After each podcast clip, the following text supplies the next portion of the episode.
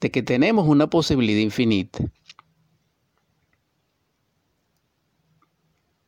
Porque si nosotros ya hemos vivido todos los procesos de la raza aria hasta ahora y estamos en el fin del fin, no nos queda otro camino, otra alternativa, otra decisión que arrepentirnos.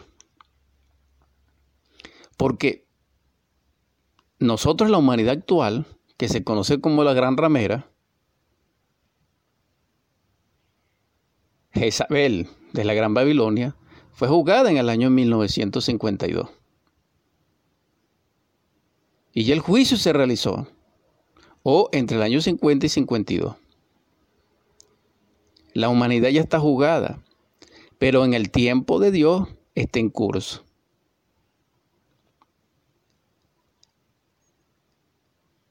Los grandes maestros, entre ellos, precisamente el arcángel Samael, que es el Cristo viviente de Acuario,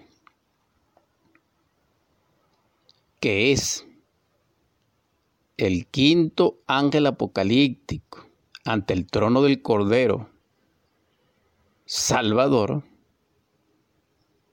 y así está escrito en el Apocalipsis de San Juan de Padmo, nos trajo el mensaje, Salvador. Y ese mensaje confirma, ratifica los tres mensajes que es uno solo que nos dejó el Cristo. Niégate a ti mismo, toma tu cruz y sígueme.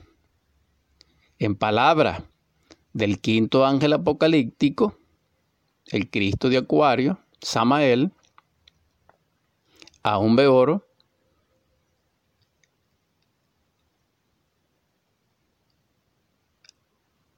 hay que morir en el yo,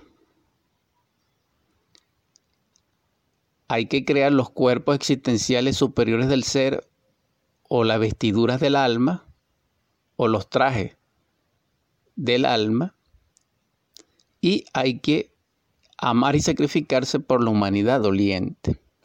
Estos tres factores son totalmente liberadores. Son crísticos, son logoicos. Y es lo que define de verdad en hecho el verdadero cristiano. Porque quien realiza estos tres factores se conecta con la iniciación de Melchizedek, rey de Salem, rey del mundo, rey de paz. Y se convierte en un sacerdote según ese linaje, bajo la regencia de Judá, que es el liberador en el sentido metafórico y simbológico del león de Judá.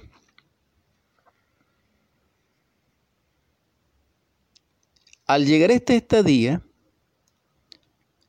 ciertamente necesitamos del arrepentimiento como principio, porque sabemos que lo que nos espera es la involución en los mundos infernales del Seol o del, o del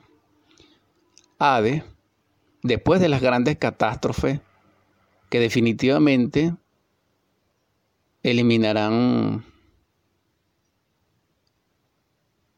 la vida de la humanidad de los no elegidos. Sin embargo, el asunto es de que y esta sería la esencia de este mensaje, de esta aclaratoria, de esta edición aclaratoria, es de que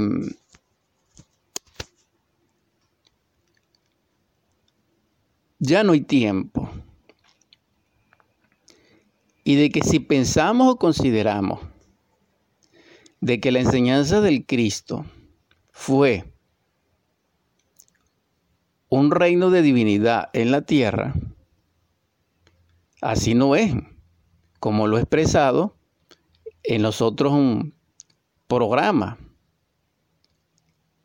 Y que aclaro, con un poco de dificultad, dijéramos expresiva, en esta edición, para que no quede en nuestra mente un concepto equivocado al respecto. Me refiero, hermanos, hermanas.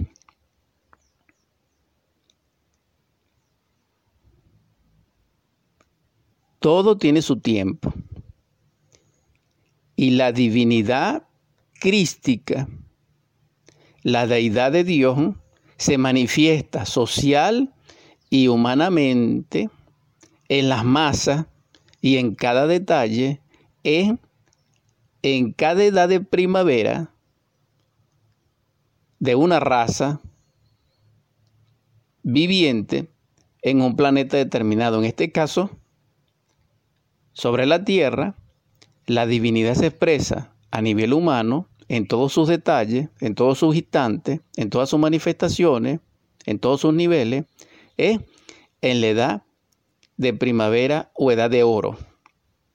Luego va languideciéndose ese resplandor de luz espiritual hasta que las deidades, hasta que la divinidad, en presencia de convivencia directa humana, se sumerge en las dimensiones superiores de la naturaleza. No es que nos abandonan, no, sino que nosotros no tenemos acceso a ella. Pero esto sucede no por ello, sino por el estado en que nosotros nos encontramos. Porque mm, se dice que la segunda venida del Cristo, pero es que el Cristo no se ha ido de aquí. Entonces, ¿cómo viene si no se ha ido? Si lo tomamos simbólicamente, significa otra cosa. Y esa cosa que significa no es precisamente la que se ha enseñado. Lo cierto del caso es de que existe una humanidad paralela a la nuestra. Y esa humanidad paralela a la nuestra es la humanidad edénica. Y también es la humanidad solar que se conoce como el círculo consciente de la humanidad solar, que está constituido por nuestros hermanos mayores o por todo lo que es el linaje de los hombres verdaderos o de los grandes maestros, que tienen niveles de niveles y que tiene como núcleo la sexta dimensión de la naturaleza, o los mundos causales, o el mundo de la voluntad consciente. Entonces, actualmente en la humanidad convivimos las masas humanas, que la mayoría somos cabritos, y también se encuentran en esa convivencia algunos corderos. Pero también conviven con nosotros otro tipo de seres. En la infinitud de Dios manifiesta en la vida, así es.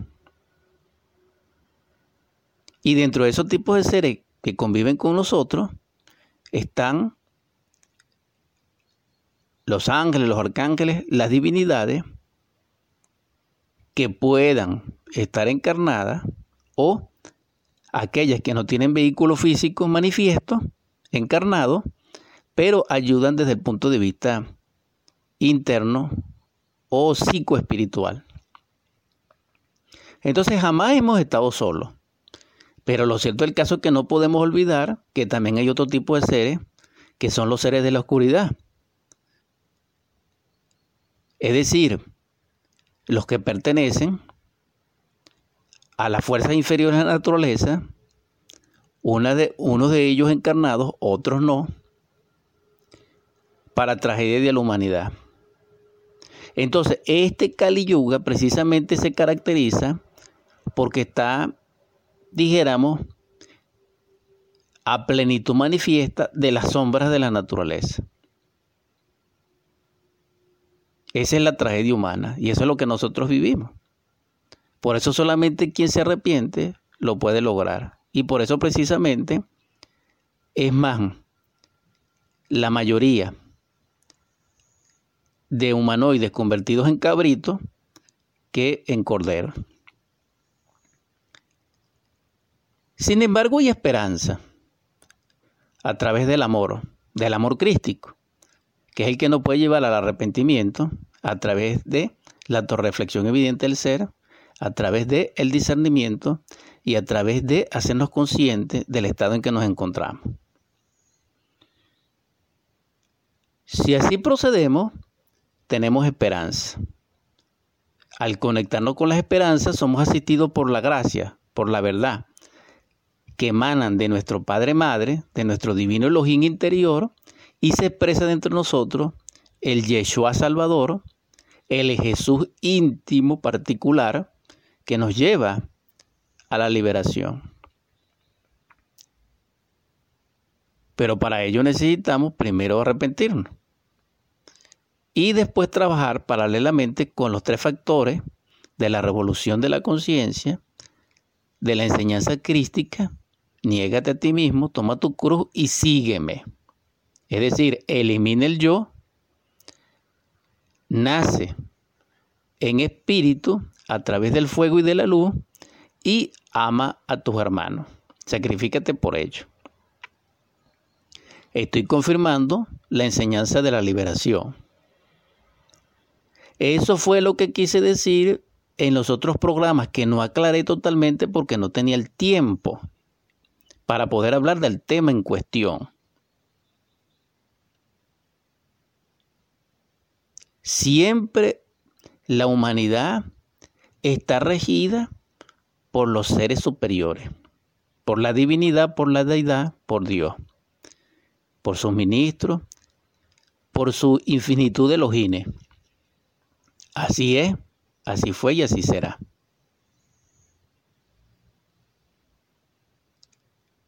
Ahora, la vivencia directa o la convivencia directa con la dinastía de la luz, con los ángeles, con los arcángeles, etc., no es posible para una humanidad pecadora, para una humanidad egoica, egoísta, inconsciente, no. La convivencia legítima entre los humanoides o las personas que no han encarnado al ser, que no tienen cristalizada el alma ni el espíritu, y que estamos llamados por respeto personas, pero que en sí somos humanoides racionales, máquinas humanas, con posibilidades de ser humanos, sí, ciertamente se logra en una edad de oro, repito. Allí es posible la convivencia entre Dios y las personas. Pero cuando aparece el ego, eso no es posible. Recuerden ustedes que en los tiempos edénicos, precisamente, hay un argumento extraordinario para confirmar esto. ¿Cuál? De que después que Adán y Eva fornican y desobedecen, aparte de eso, a Dios, las puertas del Edén fueron cerradas y no se podía entrar al Edén, porque una deidad de Dios un serafín o un querubín, que no recuerdo bien, con una espada de gran resplandor, girando infinitamente en sus brazos, o desde sus brazos, impedía el acceso al Edén. Es decir, fuimos